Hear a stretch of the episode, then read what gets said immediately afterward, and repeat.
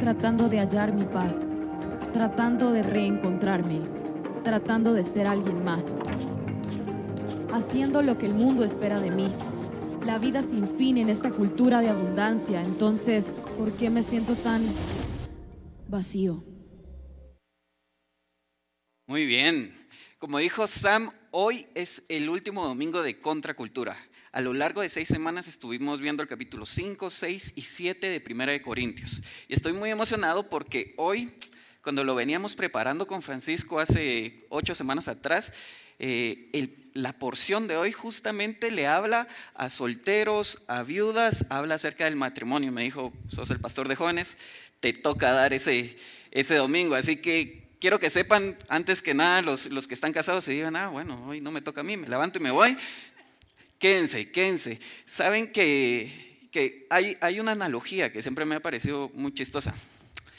Dicen que la soltería y el matrimonio es como una ciudad sitiada, una, una, ciudad rodeada por enemigos. Los que están afuera quieren entrar y los que están adentro quieren salir. Hoy vamos a hablar un poquito de eso y sabes, a pesar de que, quizás estás casado, el, el 50% de los adultos son solteros. 50% de los adultos son solteros. Puede ser que porque nunca se han casado, puede ser porque se han separado, están divorciados o porque han enviudado. Entonces, si la estadística es tan alta y ninguno estamos exentos de volver a esa estadística porque ninguno nace con un estatus civil casado, no, creo pues que siga sucediendo eso, donde ya te tienen designado con quién te vas a casar, eh, todos vamos a pasar por esta etapa de soltería, entonces tenemos que aprender un poquito. Y no solo eso, yo soy papá de dos hijos, tienen tres y cinco años. Y yo quiero saber qué me enseña la palabra de Dios acerca de cómo vivir la soltería, acerca del sexo, acerca del matrimonio. Quiero aprender de eso para poder inculcarlo, instruirlos a mis hijos. Así que, por favor, no digan hoy no me toca, seguro que vamos a poder aprender muchísimas cosas. Entonces, arrancamos esta serie de, Primera de, Corintios y que queríamos que fuera exhaustiva, queríamos que fuera palabra por palabra, verso por verso, queríamos que, que realmente pudiéramos entenderla y por eso es que la vamos a dividir en varias series, porque el libro tiene 16 capítulos y poder hacerlo de corrido iba a ser muy pesado. Entonces empezamos primero viendo los primeros cuatro capítulos y ahora los, el 5, 6 y 7. Pero para poder entender bien, tenemos que saber qué es el contexto. ¿Qué es lo que está pasando? ¿Cómo es que Pablo escribe esta carta? Y va a ser bien fácil para nosotros, sobre todo porque hoy que Francisco está en, en Brasil, podemos tener bien presente. Lo que estaba sucediendo es que la iglesia que estaba en, la, en Corinto, le escribió una carta a Pablo con preguntas específicas. Y Pablo le responde por carta hacia esas preguntas específicas. ¿Cómo ser? Casa de Libertad, nosotros tenemos preguntas específicas para Francisco que está en Brasil. Y Francisco viene y nos contesta por correo electrónico, probablemente sería ahora, cómo debemos actuar en esas cosas. Eso es lo que está pasando. Eso es el, contexto histórico, geográfico, social, demográfico que está pasando ahí. Eso es como se escribe esta carta. Y entonces, con eso presente, es más fácil entender por qué escribe ciertas cosas. Así que les voy a invitar que abran su Biblia. Ahí se la tienen en el teléfono, o si traen Biblia física, en Primera de Corintios capítulo 7. Vamos a ver del versículo 25 en adelante. Entonces, Teniendo eso presente, arranquemos. Dice así el versículo 25. En cuanto a las vírgenes, no tengo mandamiento del Señor, mas doy mi parecer, como quien ha alcanzado misericordia del Señor para ser fiel. Estaba tentado a preguntar, a ver, los vírgenes levanten la mano, pero no lo voy a hacer porque no quiero exponer a nadie. Pero esto, es, lo que está pasando. Le hacen una pregunta en específico a Pablo sobre, sobre las vírgenes, ¿qué hacemos? Le preguntan al pastor, es como decir, hay cosas que, en la palabra de Dios no dicen, como, como por ejemplo, ¿Qué hago? ¿Me pongo un tatuaje no me pongo un tatuaje? ¿Me pongo piercing no me pongo piercing? Eso no, no hay una respuesta de parte del Señor. Entonces Pablo está diciendo ahí, en cuanto a los vírgenes, no tengo un mandato del Señor, sino doy mi parecer. Él puede dar un consejo. ¿Por qué? Porque no hay un mandato. Entonces la pregunta aquí es, en específico, en cuanto a los vírgenes. Y así, si eres virgen o, estás aquí, esto, esto es para ti. Pensé que eso iba a ser más chistoso. está pasando algo y lo vamos a entender mejor viendo el versículo 26. El versículo 26 nos dice, tengo pues esto por bueno, a causa de la necesidad que apremia, que hará bien al hombre, en que, que hará bien el hombre en quedarse como está. Pablo, escribiendo y contestando esta pregunta en específico sobre los solteros, dice, a causa de la necesidad que apremia, sería bueno que se queden como están, que se queden básicamente solteros, sin casarse. Ahora, algunas iglesias, algunos grupos cristianos han dicho que Pablo aquí lo que está haciendo es enseñando que, que, no es bueno casarse. Y eso sería bien contradictorio con todo lo que la Biblia enseña. A lo largo, desde el inicio, Dios diseñó y dijo, no es bueno que el hombre esté solo.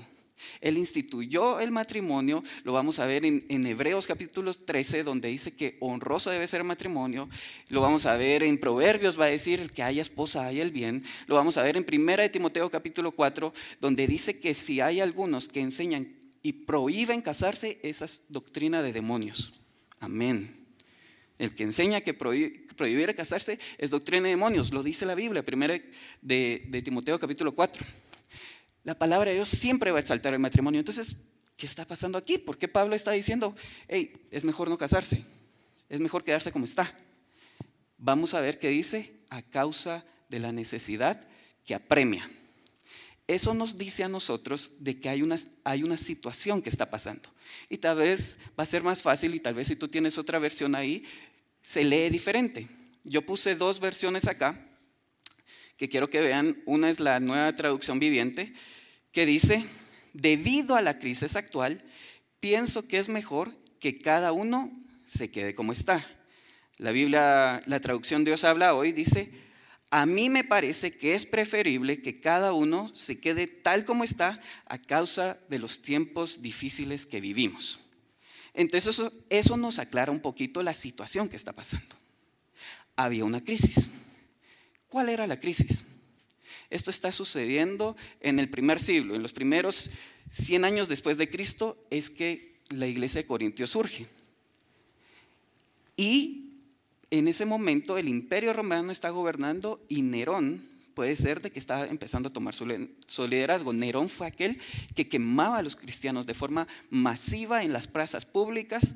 Puede ser eso puede ser una profecía que, encontramos en Hechos capítulo 11, versículo 28, donde un profeta Ágabo dice de que en el tiempo de Claudio iba a haber una gran hambruna en, toda la tierra.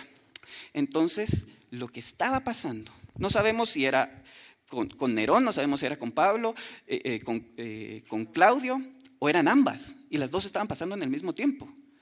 No tenemos la certeza de saber exactamente qué crisis estaba pasando, pero había una crisis que estaba sucediendo.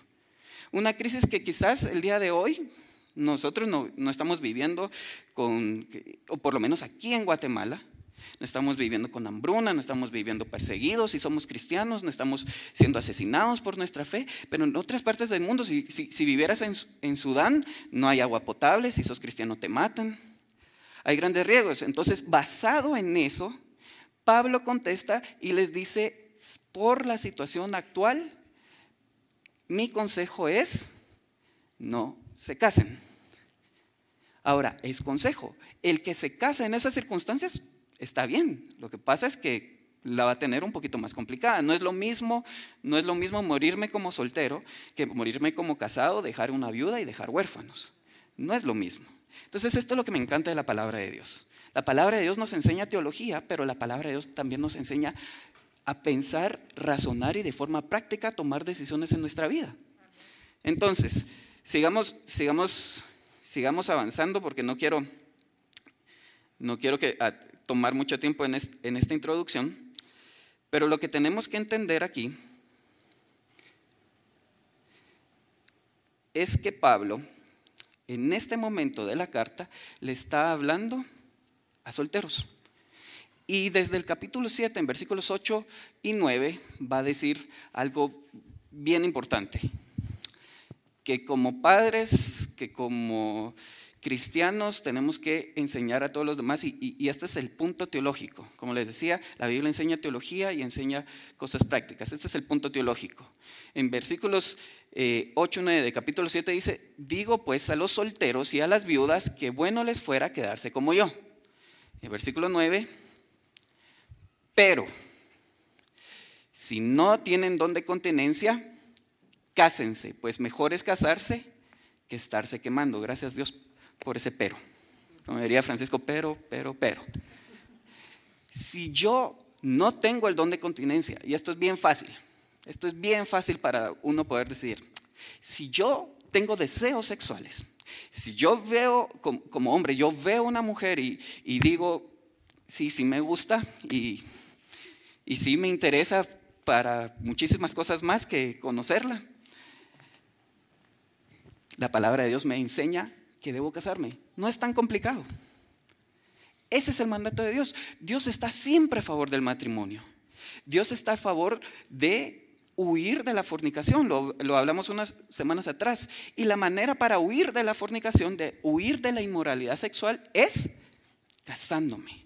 Dios nos hizo seres sexuales. Dios creó el sexo para placer, para procrear, para consolar, para unir, para Dios lo creó, es idea de Dios, no es pecaminoso. Es pecado fuera del diseño de Dios. Y por eso la solución es que si tienes eso, si no tienes don de continencia, debes casarte. Debes casarte.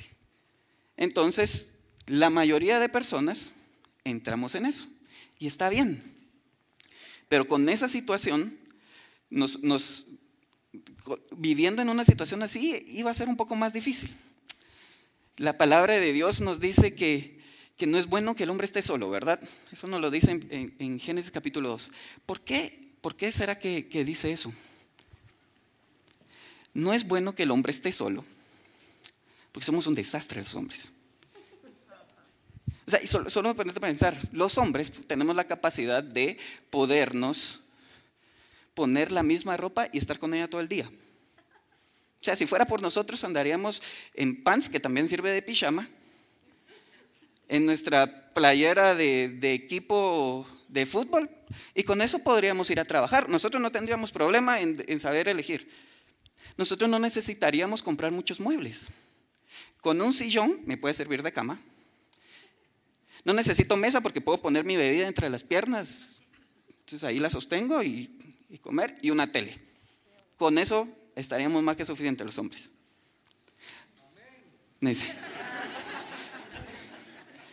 Pero Dios dice, le, le haré ayuda idónea. Porque necesitamos los hombres, esa mujer, que nos diga, hey, hoy toca camisa de botones. ¿Existen camisas de botones? Sí, existen camisas de botones para los hombres también. Eh, que, que nos diga, mira, una mesa, ¿para qué una mesa? Necesitamos, Dios sabía que nos hacía falta, era idóneo. La soltería no es idóneo. El matrimonio, el casamiento, eso es idóneo.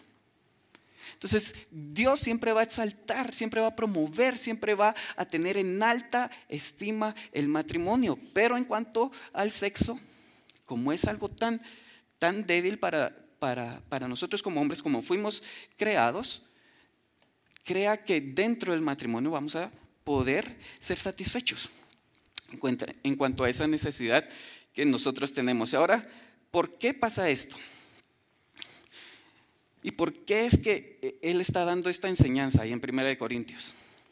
Estadísticamente, en los años 60, el 70% de las mujeres se casaban vírgenes. En los años 80, ese número bajó al 14%. Estamos en el 2022, no tengo idea cómo estará la estadística, pues no creo que hayamos ido. Entonces la palabra de Dios sí nos va a enseñar y nos va a dirigir hacia, hacia huir de la, de la fornicación. Y ahora, Pablo les está escribiendo a los solteros en Corinto y no era, en ese momento de la historia, hace dos mil años atrás, no era muy diferente de como es ahora. Eran solteros que, que estaban yendo con prostitutas, eran solteros que estaban teniendo sexo antes del matrimonio, eran solteros que de alguna manera, no sé cómo funcionaba en ese entonces, si con papiros o qué, pero estaban viendo pornografía. No tengo idea de cómo funcionaba. De esto estoy seguro que no, no, no, sé cómo funcionaba en esa era, porque o no tenían la capacidad de tener eh, teléfonos inteligentes, pero seguramente si lo hubieran tenido estaban practicando el sexting.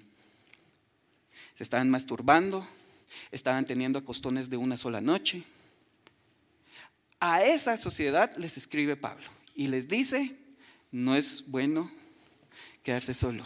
Si te estás quemando, lo mejor es casarte. Pero por la situación que estaba viendo, debían tener cuidado. Así que vamos, vamos a ir nuevamente ahí, capítulo 7, versículos 26 en adelante, y va a decir, a causa de la necesidad que apremia, que hará bien al hombre quedarse como está. Pero también dice, si estás ligado a una mujer, no procures soltarte. Estás libre, no procures casarte. Mas también si te casas, no pecas. Si la doncella se casa, no peca, pero los tales tendrán aflicción de la carne. Amén, dirá algún casado ahí.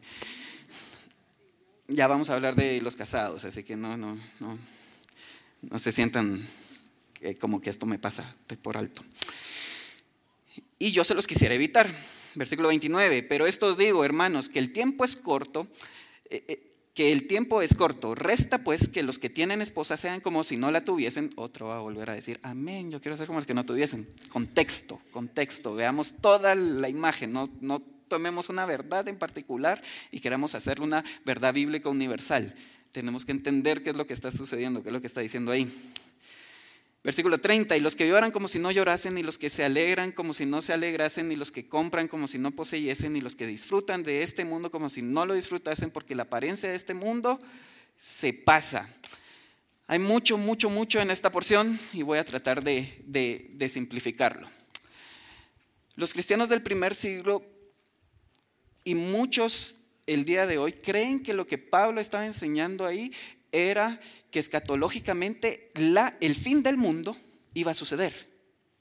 Entonces, lo que pasaba es que decían, no, ya no me caso, eh, ya no compro, ya no hago, ya no pongo un negocio, yo ya no, ya no hay que disfrutar la vida, ya no hay que planificar porque el Señor ya viene, ya va a venir. El, el punto es corto y eso no es lo que está pasando. Es más, sectas han enseñado eso, ¿no? Que se van a una montaña y ya el Señor va a venir y Dios va a regresar o es el fin del mundo y se toman algo y se mueren un montón, menos el que enseñó todo eso, siempre pasa. No sé si han visto esos documentales, pero son, son, bien, son, son bien interesantes. Pero eso estaba pasando, entonces eso no es lo que está, eso no es lo que está enseñando Pablo acá. Tenemos que tener bastante cuidado, por eso es que es, es tan lindo la riqueza y la amplitud que, que vamos a encontrar en la Biblia. Lo que Pablo está diciendo es que en estas circunstancias, bajo hambruna, bajo persecución y las que se venían, que era inminente de que iba a haber un ataque, eso era, era sabido que iba a pasar. Por ejemplo, ayer leía en las noticias y el presidente de, Ucrania dice, quiero que sepan todos los demás países que Rusia está preparando un ataque eh, ya sea nuclear o biológico. Entonces, basado en esa información, ya uno dice, uff, ¿qué hago? ¿Qué decisiones tomo? Algo así estaba pasando aquí. Basado en la situación que estaba eh, eh, sucediendo en ese momento, comprar, vender, casarme, todo eso tenía yo que tenerlo presente. ¿Por qué? Porque sí hay una eternidad que tengo que, que, que, tener pensado. En ese momento ellos, ah, la eternidad, ya Jesucristo va a venir, ya nos vamos a ir, y vivían, e incluso se volvían gravosos a la iglesia, y por eso es que en Timoteo, en, perdón, en Tesalonicenses, Pablo les va a decir, el que no trabaja, que no coma. ¿Por qué? Porque había gente que decía, ah, bueno, como ya va a venir, dejo de trabajar, que la iglesia me mantenga.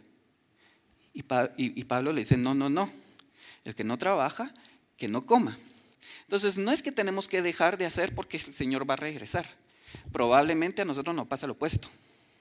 Trabajamos, nos metemos a negocios, queremos hacer un montón de cosas y se nos olvida que el Señor va a regresar. Entonces, tenemos que tener bien en claro cómo esto se aplica a mi vida en este, en este momento. Ahora, ¿cómo respondo a la pregunta teológica si debo casarme? Bueno, ¿tengo deseo sexual? Sí, ah, va, tengo que casar. Dios promueve el matrimonio, Dios creó el matrimonio. Ahora, ¿cómo respondo a la pregunta práctica? Yo no estoy viviendo en la situación, o en Guatemala no estamos viviendo en la situación que vivieron los corintios hace dos mil años atrás, pero prácticamente puede ser que están en la universidad, están siguiendo una carrera, y yo tengo que hacerme esta pregunta. Teológicamente, ¿es la voluntad de Dios que me case? Si la respuesta es sí, o Dios me ha llamado a casarme, si la respuesta es sí, me tengo que ir a la parte práctica. Este es el mejor tiempo para casarme. ¿Cuándo es un mejor momento para casarme? ¿Me debo casar ahorita? Entonces yo me tengo que poner a pensar, ok, no estoy viviendo la situación, no está la misma circunstancia, no están pasando, pero tal vez estoy en la universidad, estoy tomando una carrera y digo, ok, si me caso ahorita con mi novia, tal vez no va a ser lo más fácil. Mejor me pongo las pilas, adelanto y, tengo el deseo sexual, ¿no? O sea, ya, si por mí fuera, ya quisiera estar casado para no estar pecando, huyendo de la inmoralidad sexual, que me enseña la palabra de Dios. Si quiero obedecer a Dios, si quiero agradar a Dios, pero tengo la carrera y no la he terminado, quizás lo que tengo que hacer es adelantar cursos. Quizás para otro va a ser, ok, eh, tal vez no es el mejor momento, pero sí voy a sí, voy a tratar de procurar estar listo inmediatamente, porque yo quiero agradar a Dios en cuanto a mi, en cuanto mi, mi vida sexual. Entonces, no está mal casarse, ya que estés en la universidad o que no estés en la universidad. El pastor Ángel allá en el, en el Naranjo, su esposa todavía estaba en la universidad y se casó. Y casados, ella termina la universidad. No está mal. Ahora, ¿Cómo podemos aplicar esto en nuestra, en, nuestra vida? Tal vez otro caso sea, yo acabo de enviudar y tengo este deseo sexual y quiero agradar a Dios y no pecar. Tienes que, que ver, quizás tus hijos están muy chiquitos o quizás tus hijos ya están grandes y puedes decir, ok, pues yo puedo ya rehacer mi vida, pero quizás el duelo, el proceso del duelo todavía no, todavía, todavía no lo has generado. ¿Será el mejor momento para casarme? Para uno puede ser, yo ya estoy bien y quiero agradar a Dios y quiero no caer en tentación, no pecar. Tal vez es, me estoy divorciando. No me puedo casar si todavía estoy, si todavía estoy en proceso de divorcio. Pero quiero agradar a Dios. Quizás lo que tengo que hacer es ponerme las pilas y terminar mi proceso de, de divorcio para poder agradar a Dios con mi vida y con mi moralidad, con mi sexualidad.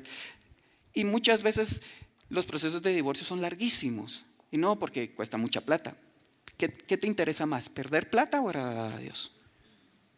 Y, quizás, y lo vimos hace, hace poco, cabal, en esta serie, y decimos, a veces es mejor un, un, maltrato o, que una buena pelea. Y hay veces que por andar peleando con la, con la ex esposa, y, hablamos hace dos semanas acerca del divorcio y los principios bíblicos acerca del divorcio, a veces por andar peleando con la esposa no lo hacemos, pero queremos sí seguir viviendo en libertinaje. Entonces, esa es la parte práctica que yo me tengo que poner a pensar. Quizás para otros sea deudas. Ah, yo no me quiero casar porque, porque estoy endeudado o porque acabo de emprender un negocio y hice un préstamo súper alto. ¿Será el mejor momento para casarte? Quizás sí, Quizás con tu pareja puedas los dos echar punta y sacar ese, ese, negocio adelante. O quizás no. Y quizás te toque trabajar doble, doble turno para lograr salir de esa deuda. Por ejemplo, eh, aquí está mi esposa Nancy. Yo en ese momento, en, un momento cuando la conocí, y, van a decir que mala onda Lain, pero denme chance que lo explique, ¿ok? Mis papás me formaron siendo ahorrador no teniendo deudas. Si no tenés para comprarlo, no lo compras. ¿ok? Entonces yo vivía y crecí así.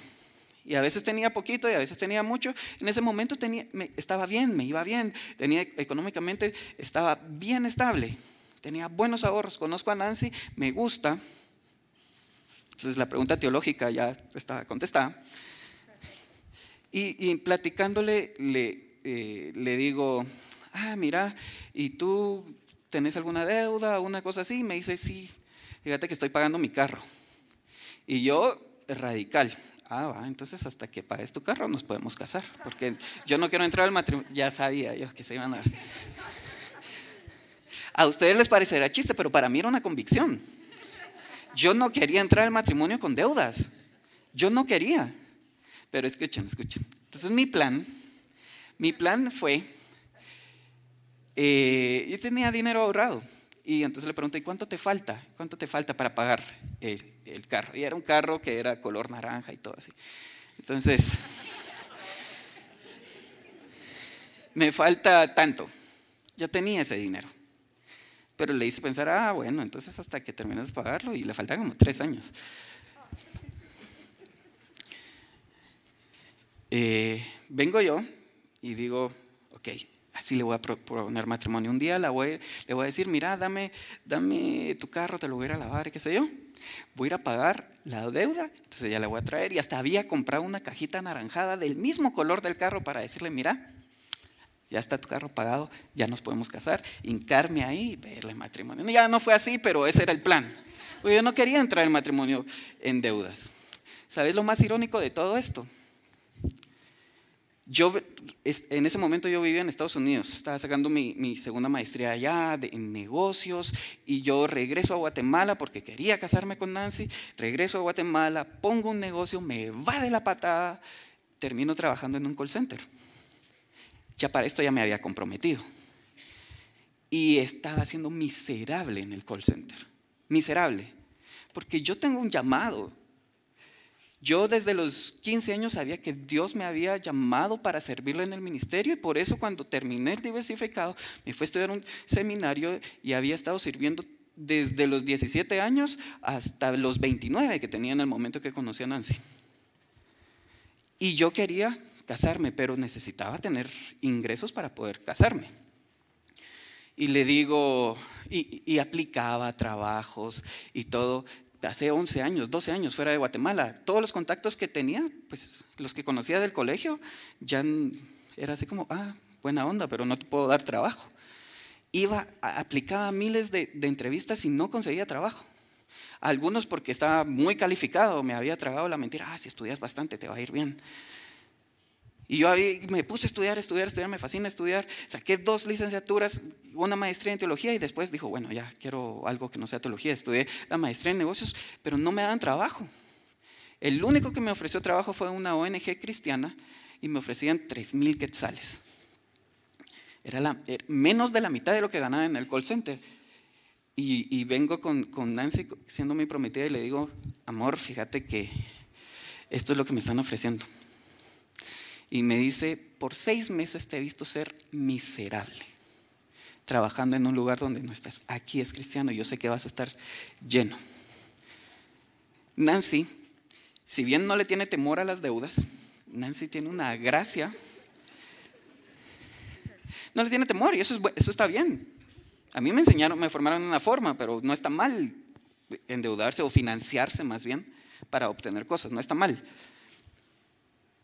Nancy tiene una gracia y le va re bien eh, en su trabajo, tiene, tiene, gracia, tiene favor de Dios, entonces le, va bien en su trabajo y a mí ya me estaba yendo de la patada y los papeles se habían invertido y me dice, te he visto siendo miserable por seis meses trabajando en ese call center y no pudiendo hacer ministerio. Toma el trabajo, pero te voy a pedir algo. Tú dedícate a nuestra casa en los cielos y yo me voy a dedicar de la casa aquí, en la tierra. ¡Qué mujer! Me quería casar con ella.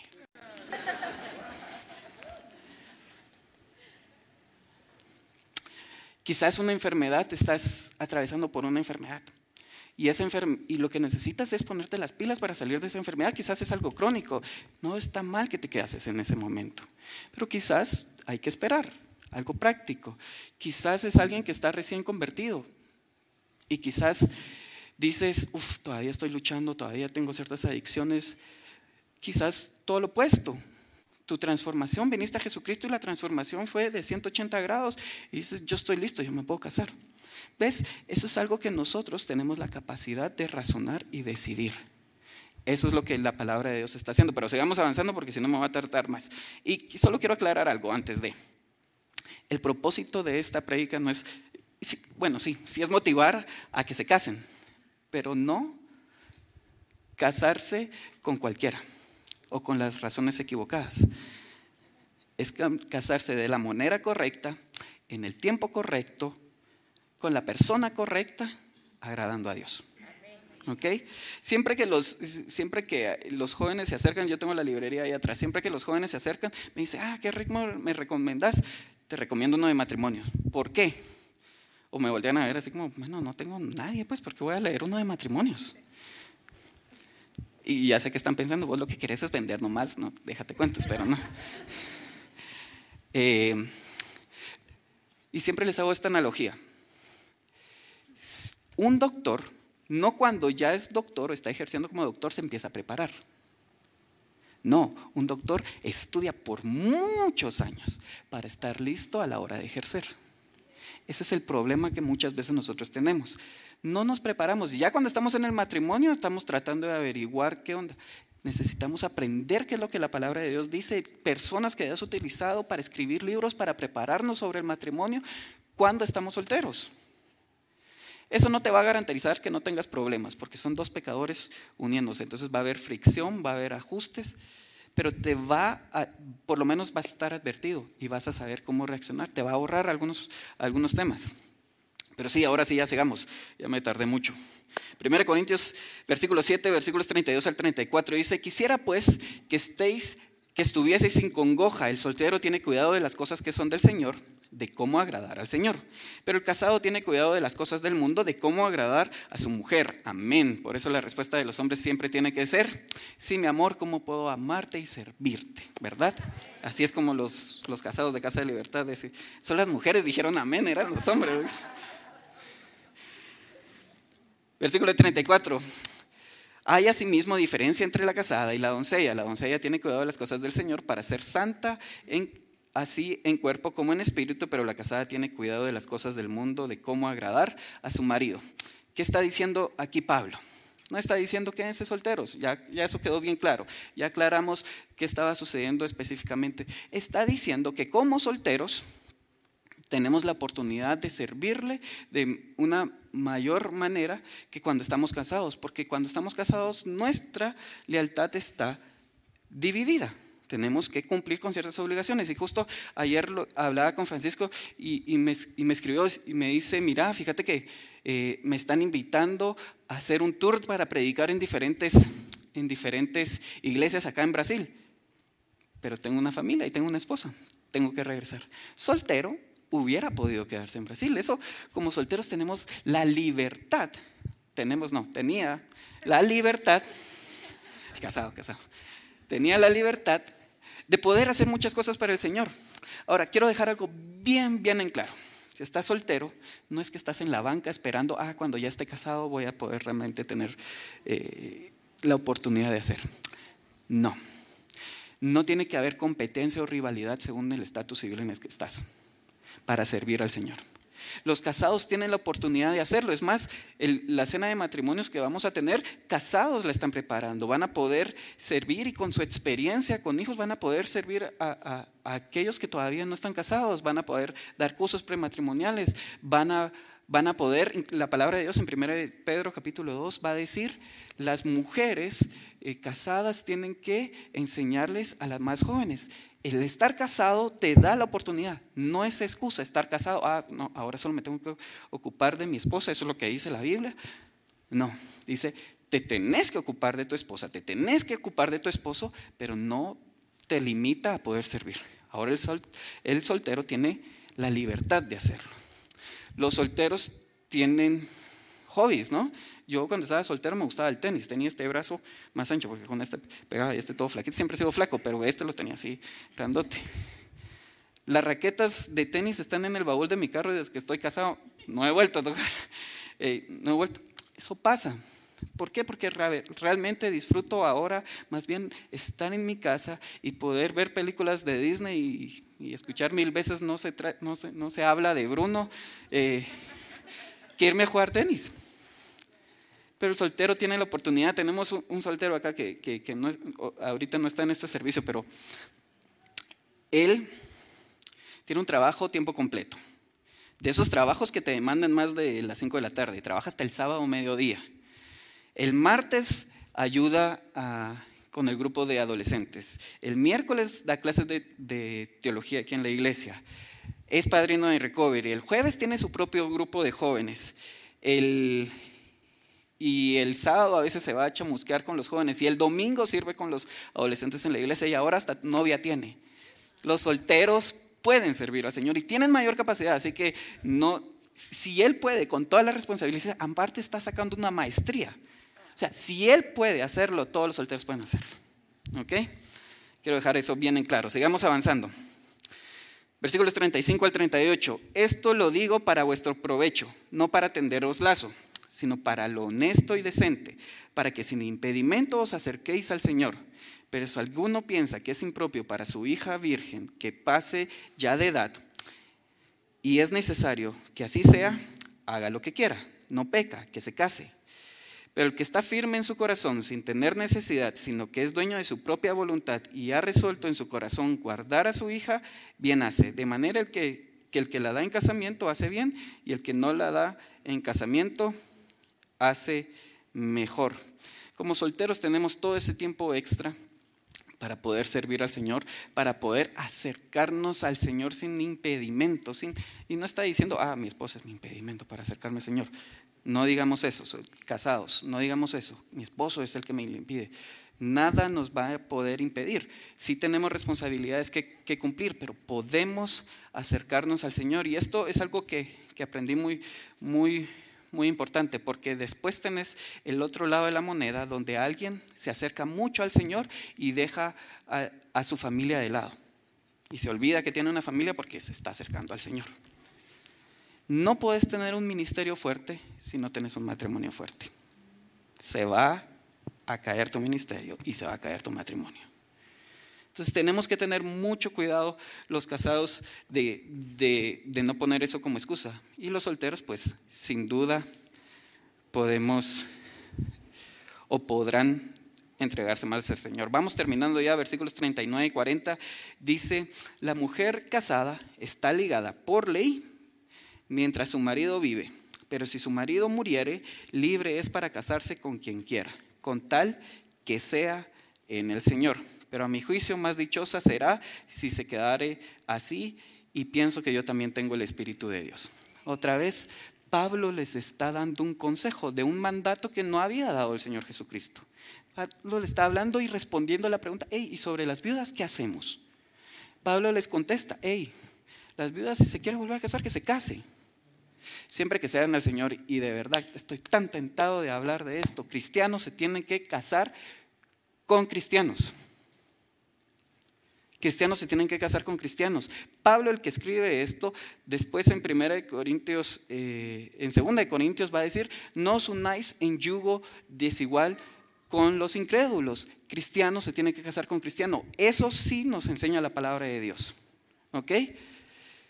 Y me vas a decir, no, pero es que él, él conoce a Dios. Santiago capítulo 2 dice también que los demonios creen en Dios y tiemblan y no te estarías casando con un demonio, o, sí. Entonces, cristianos se tienen que casar con cristianos. Eso es lo que la palabra de Dios enseña. Ahora, el noviazgo no es solo para obtener lo que quiero de la persona que quiero. El noviazgo es para que yo corteje a la persona que me interesa, con el objetivo de agradar a Dios en esa época. Así que cualquiera que esté de player y womanizer, lo estamos viendo. No queremos que vayamos, los solteros vayan rompiendo el corazón solo para obtener lo que quieren. Tu noviazgo tiene que tener un propósito. Tiene que tener un objetivo. Y el objetivo es llegar al matrimonio. Y no estoy diciendo que ah, estás obligado a casarte con la persona que te pusiste de novio. Tómenle tómenlo como de alguien que estuvo de novio con varias personas y no tuvo, es más, estuve comprometido con una persona y dos meses antes de la boda, no. No estoy diciendo que estás obligado, sino que tu noviazgo tiene que tener un propósito. Y tenés que durante el noviazgo trabajar para todo ese tiempo que pasamos frente a la pantalla viendo nuestras redes sociales, como solteros, viendo nuestras redes sociales, todo ese tiempo que pasamos jugando videojuegos, todo ese tiempo que pasas gastando tu energía viendo pornografía, si todo ese tiempo utilizaras ese tiempo que te la pasas cantineando o saliendo a bares para conocer eh, una persona, si todo ese tiempo lo ocuparas para prepararte y ya estar listo para casarte, te casarías más rápido. Pero no queremos hacer eso. No hay nada más contracultura que esto. Tenés que casarte virgen. Sin duda la palabra de Dios lo dice. El mundo te va a decir, estás loco. No, tienes que experimentar. Tienes que saber qué crees, que no. Quizás alguno va a decir, Alain, muy lindo, pero yo, yo ya no soy virgen. Déjame decirte algo. El Señor Jesucristo, cuando nos salvó, nos limpió de todos nuestros pecados. Nos limpió de nuestros pecados pasados, nos limpió de nuestros pecados presentes y futuros. Dios nos hizo una nueva criatura. Dios nos limpió completamente y si caíste, el punto de ahora y, de, y la lección ahora es, no vas a caer. Si estás cayendo en pecado con tu novio, que hoy pueda ser contra la cultura y decir, ¿sabes qué? No, yo quiero honrar a Dios.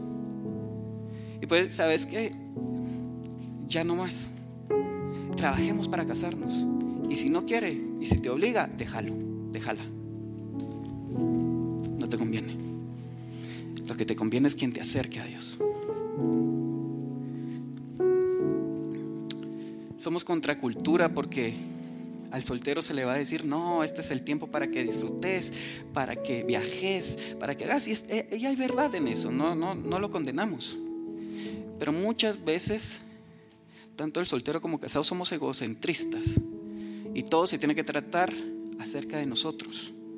Se trata de, no, no, ahorita nos invitaron a servir, pero no, no, yo tengo otras cosas así, tengo otras ocupaciones que hacer tengo otros compromisos, tengo otras metas, objetivos que quiero alcanzar. Somos contracultura porque, como Jesucristo nos enseñó, no venimos a ser servidos, sino a servir. El mundo te va a decir, no, que se trata todo de vos. No, se trata de vos lo que puedes hacer por la fuerza que Dios te da somos contracultura, como aprendimos a lo largo de toda esta serie, de cómo manejamos los conflictos dentro de la iglesia, de cómo manejamos la disciplina, de cómo manejamos el matrimonio, de cómo manejamos el sexo, de cómo manejamos la soltería, de cómo manejamos los litigios, los juicios. Somos contracultura. Somos lo que trastornan el mundo con el Evangelio. Somos la resistencia frente a una corriente demoníaca que está intentando corromper y tergiversar la verdad de Dios. Somos, somos contracultura.